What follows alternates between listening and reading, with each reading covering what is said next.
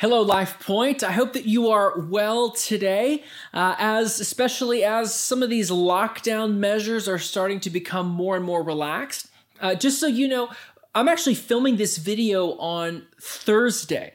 Maybe you didn't realize, surprise, uh, that I don't actually record this on Sundays.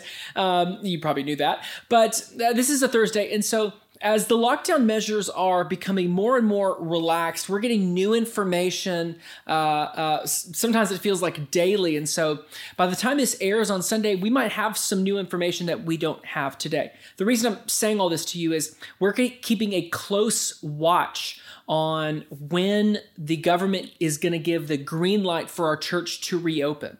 Uh, I want to assure you that uh, myself, along with the other pastors at this church, have been taking uh, have been going to great lengths and taking a great amount of time to ensure that when we reopen, we're able to reopen responsibly, safely, uh, because the last thing we want is for anyone to come here and get sick or anything like that. And so we have safety measures in place and we are waiting on the green light from the government to open our doors. And we hope and pray that that day uh, will come soon. So, uh, if any new information comes out between now and Sunday, know that we're going to be communicating to you what our reopening plan is. And so, uh, make sure that you are, are keeping up with our website, that you're following us on social media, that you're checking your inbox for emails from us, uh, because we're going to be sending out information as soon as we have it. And, friends, we look forward so much to being back here together again safely in the most healthy way we can.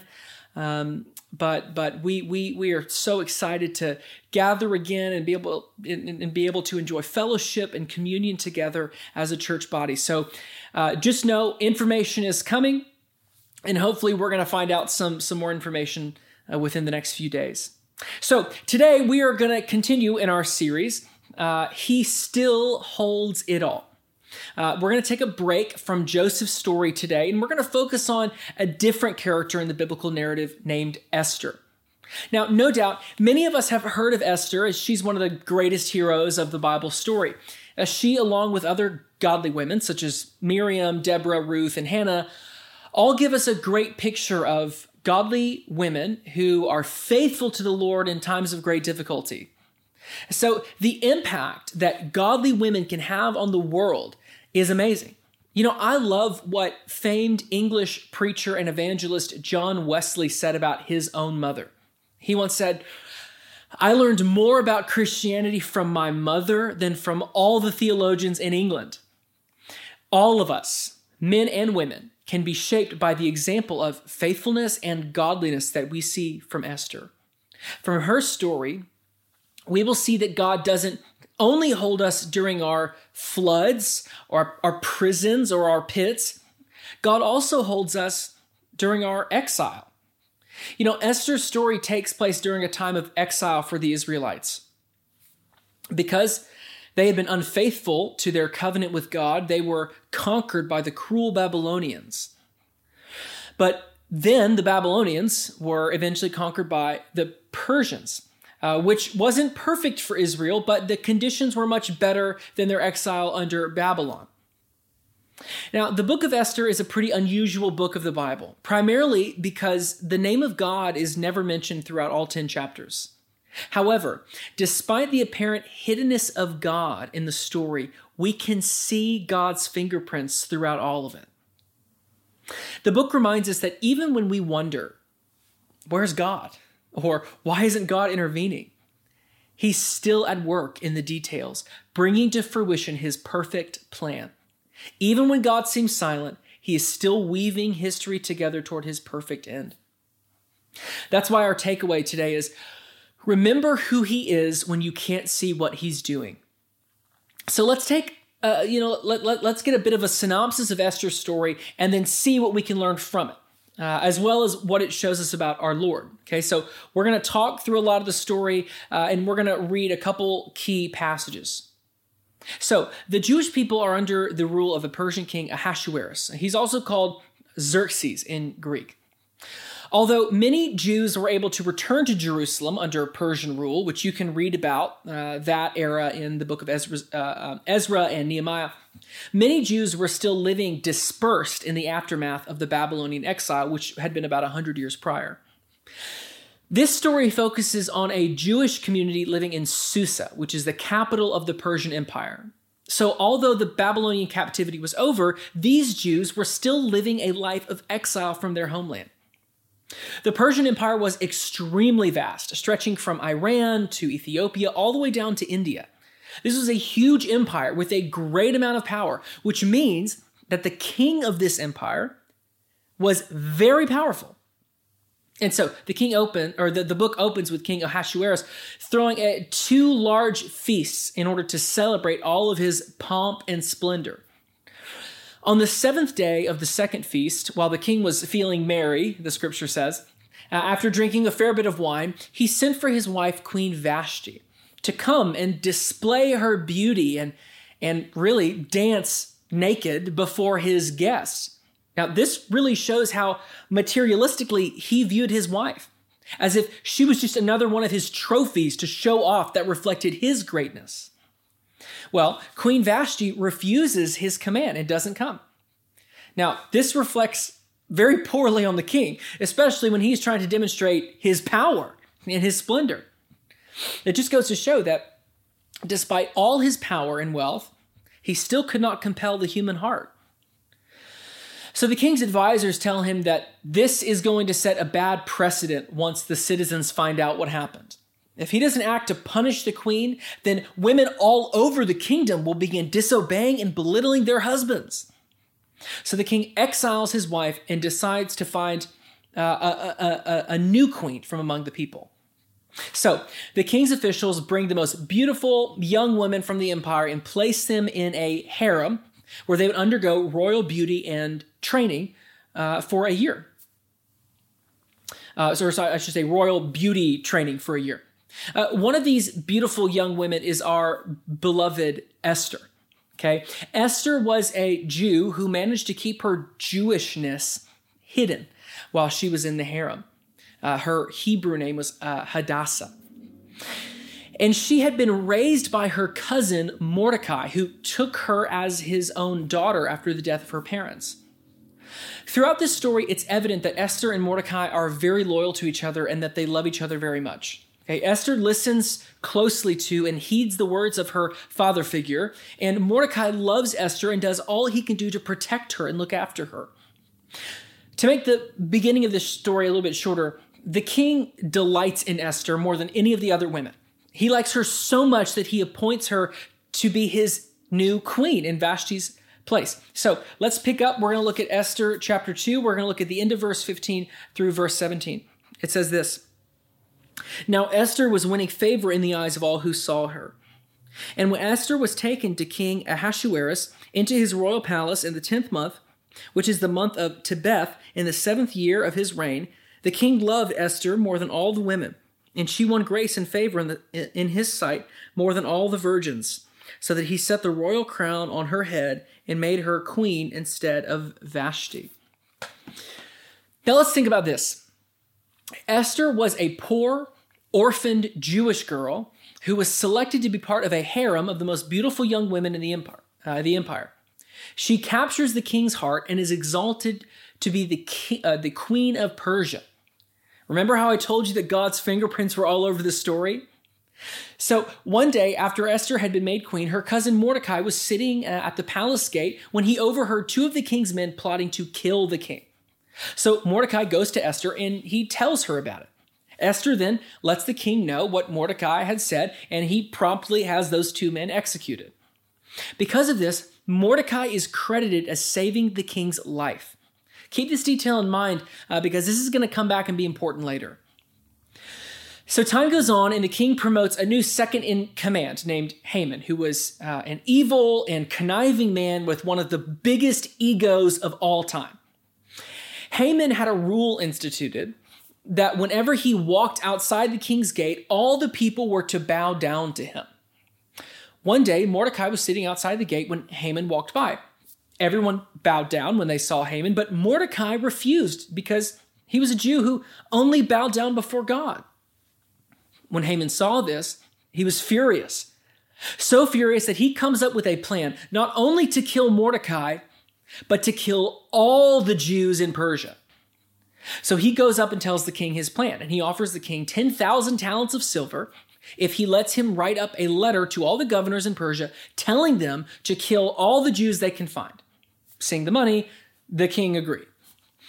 Mordecai found out about this plot to kill the Jews, and he was obviously alarmed and distraught, and he went to talk to Queen Esther about it. He wanted to tell Queen Esther about it. He tells her that she has to go and tell the king to call off this order.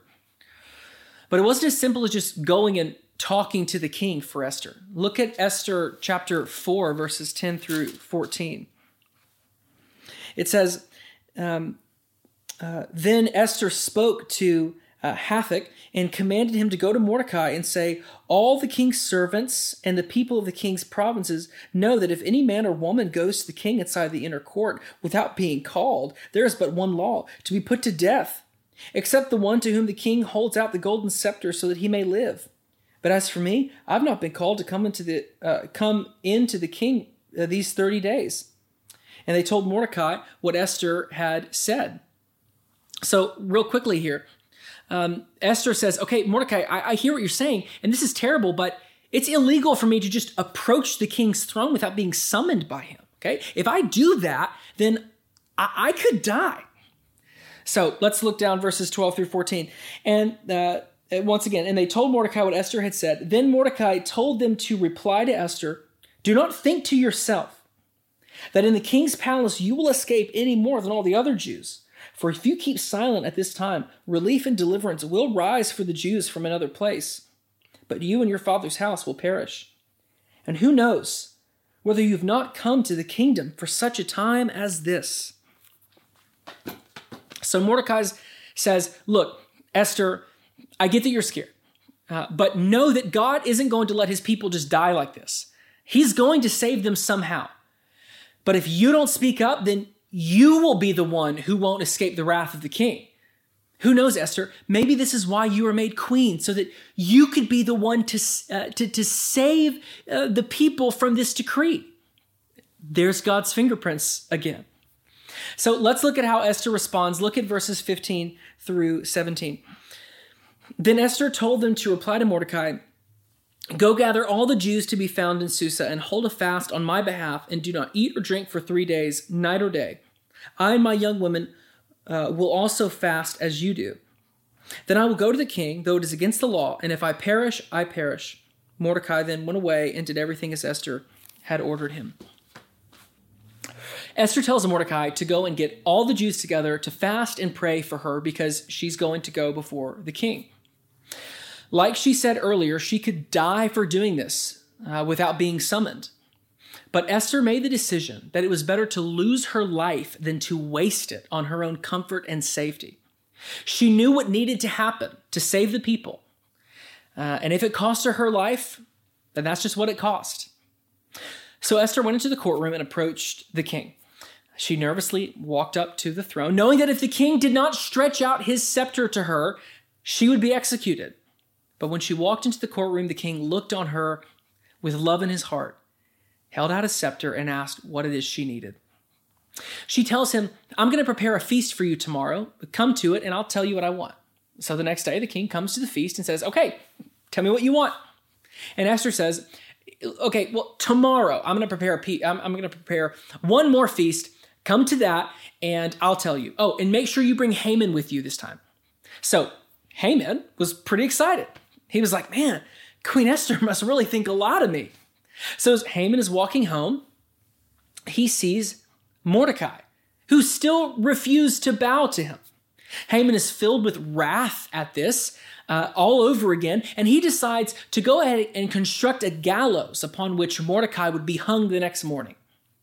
Okay, so that night, the king is having trouble sleeping, which this is another example of God's fingerprints in the story.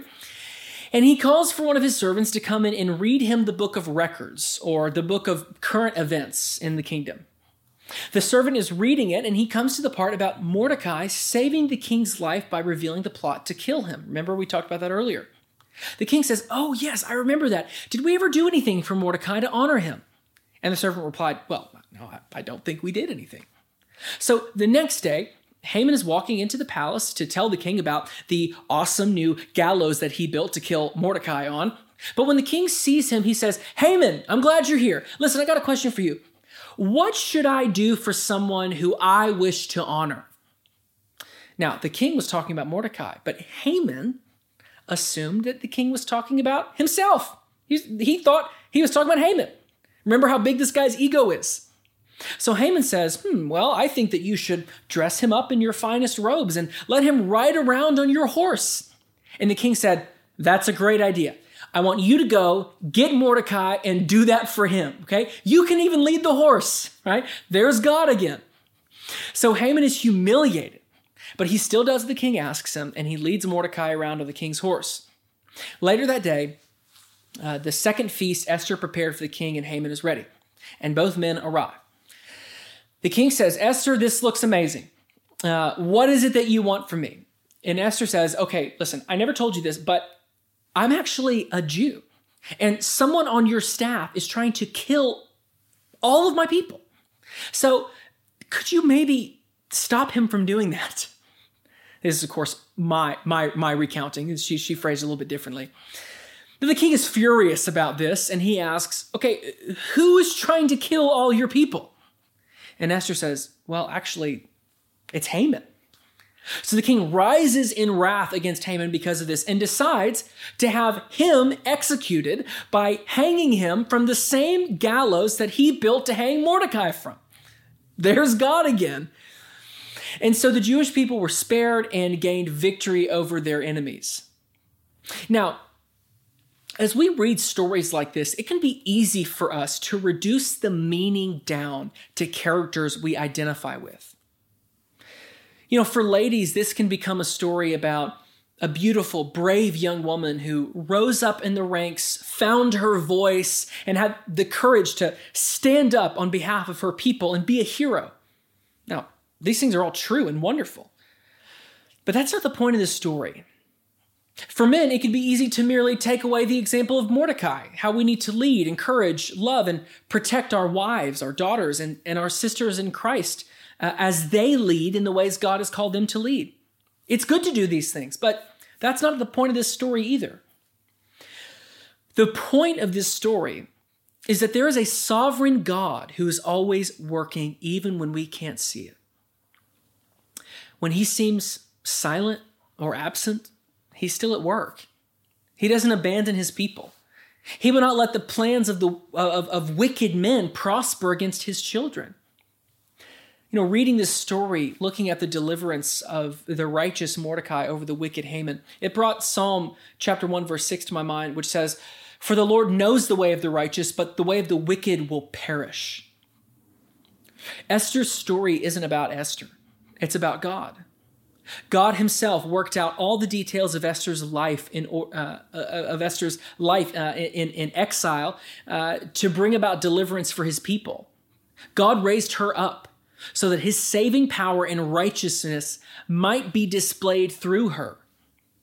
You know, in doing this, Esther points us to Jesus. Jesus was also the unlikely hero who brought deliverance to God's people at great cost to himself. Unlike Jesus, Esther didn't die for the sake of her people. But when Jesus approached the Father on our behalf, he wasn't spared judgment like Esther was. Jesus took upon himself all the judgments on account of our sin. Jesus saved his people from death by dying in their place. Jesus brought life to us by laying his life down for us.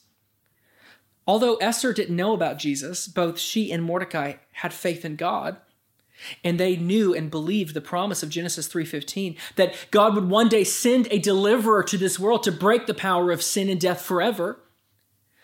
Now, we are able to look back at this Old Testament story with New Testament eyes and see how this godly woman points us to the greater Savior who was to come. We're able to know that this story is about more than Esther. It's about a loving, saving, faithful God who will never abandon his people, even if he seems silent. So, there are three things I want us to see from this story as we think about our own lives. First, we have to remember who He is. We have to remember who He is. The day that we're living in today isn't about a pandemic. It isn't about the economy. It isn't about what the government does or doesn't do. It isn't about us. It's about God. It's about His work in the world and His salvation for all who come to Him. We live with the real effects uh, of, of, of a fallen world, and I don't want to undermine those things. We have real fears, we have real anxieties as we look at the days ahead. But we have to remember that history isn't about us. Okay? Time is not telling our story. You and I, we are not the protagonist in the story of the universe. God is. Okay, we are supporting characters here. God is the main character. God is the one who holds it all. The story is about him, and he's also the author of it. He's the one all of time is centered around. History is his story, and it will unfold exactly as he has planned. And God has placed each one of us within his story at the exact time he wants us. Like Esther, we are living for such a time as this. And during this time, what the world needs is to see faithful Christians who love God and neighbor, Christians who are filled with hope and joy, while the rest of the world reels with panic and fear. Esther's faithfulness to God shaped generations. What will our faithfulness do in our own difficult moment? How will generations be impacted by our faithful response to our faithful God? So, first, we remember who He is, but second, remember who you are. You, beloved friend, are a child of the one true and living God. If your faith is in Christ, then you have been adopted into His family. God doesn't just call Himself your God.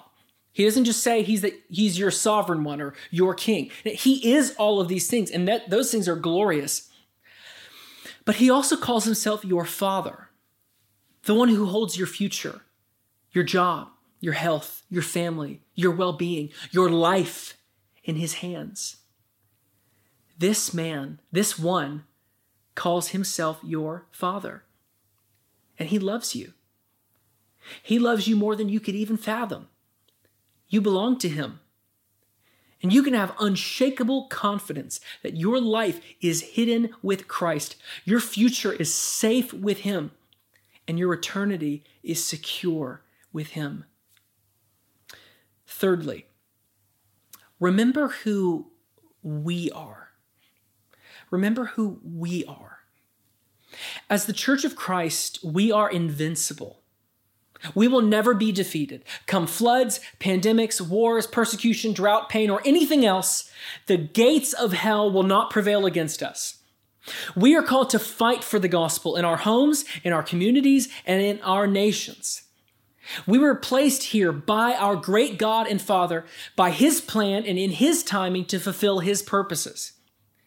We have hope and we have the answer that so many people are searching for right now. His name is Jesus Christ.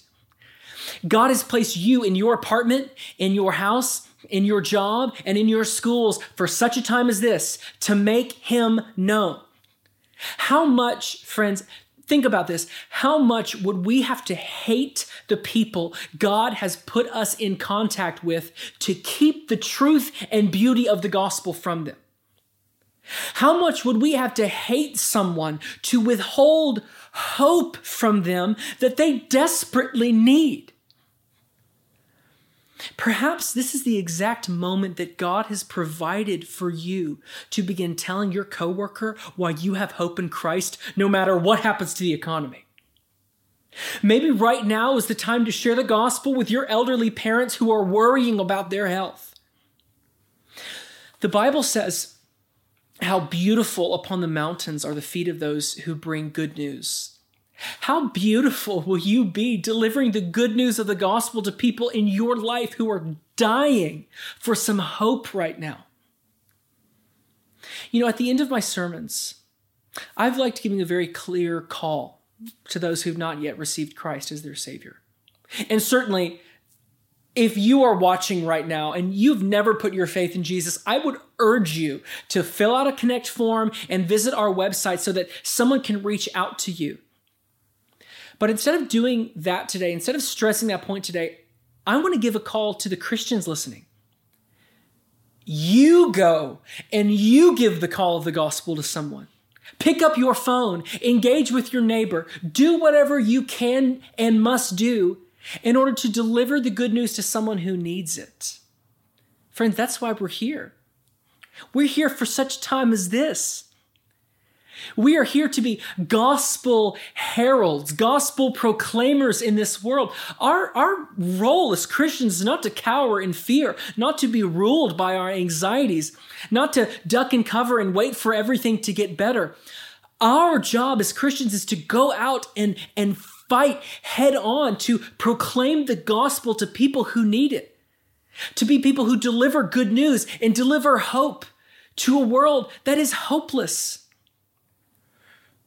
If God is not on the throne, if Jesus is not ruling over all things, this pandemic's pointless. People are dying and there's no reason for it. People are going to lose their jobs, economies are going to suffer, and it's all meaningless. But if God is on the throne, we have hope no matter how dark things get. If Christ is on the throne, we know that all things are working for the sake of his glory and for our good as his people. What good news that is! What good news that there is hope that we can offer. Hope that your neighbor needs, and hope that your neighbor will need well after this pandemic ends. This pandemic will come and go one day, but every one of us will stand before the throne. We'll stand before God in judgment. And whether you're in Christ or not will determine where you spend your eternity. We spend a lot of time urging people watching who've never put their faith in Christ to put their faith in Him. By the way, if you haven't, put your faith in Christ. I urge you. But, Christian friend, your neighbor, your family member, your friend, your coworker, they're going to stand before God one day.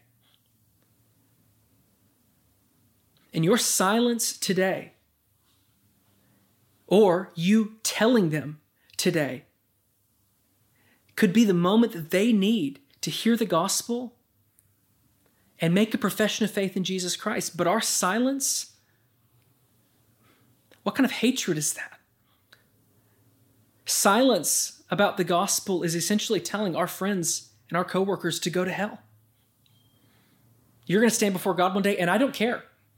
I'm not going to tell you what you need to believe in order to be right with Him. We cannot be silent. So I pray that God would save many through our witness as we live sent in such a time as this. May we be bold like Esther, like many of our fathers and mothers in the faith who came before us. Let's pray together.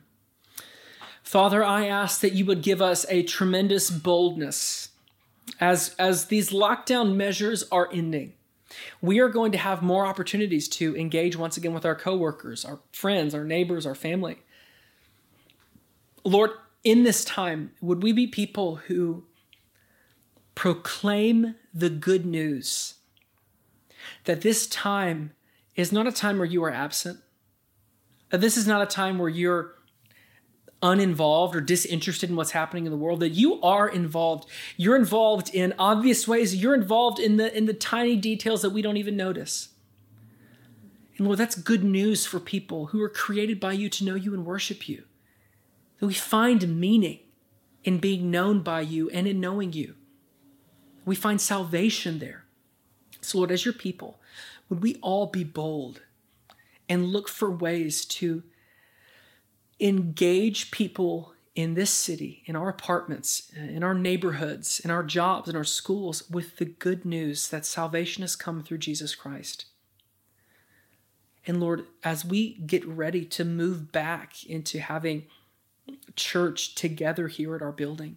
We look forward to meeting people who discovered us online or, or people who came to faith because someone in our church picked up the phone and called them and had a gospel conversation with them. Lord, we look forward to that day. We ask that you do a mighty saving work through uh, your people here in this church uh, that would impact and shake this city. Lord, we love you. Please, Lord, let us gather together again soon, safely. We say all these things in Jesus' name. Amen.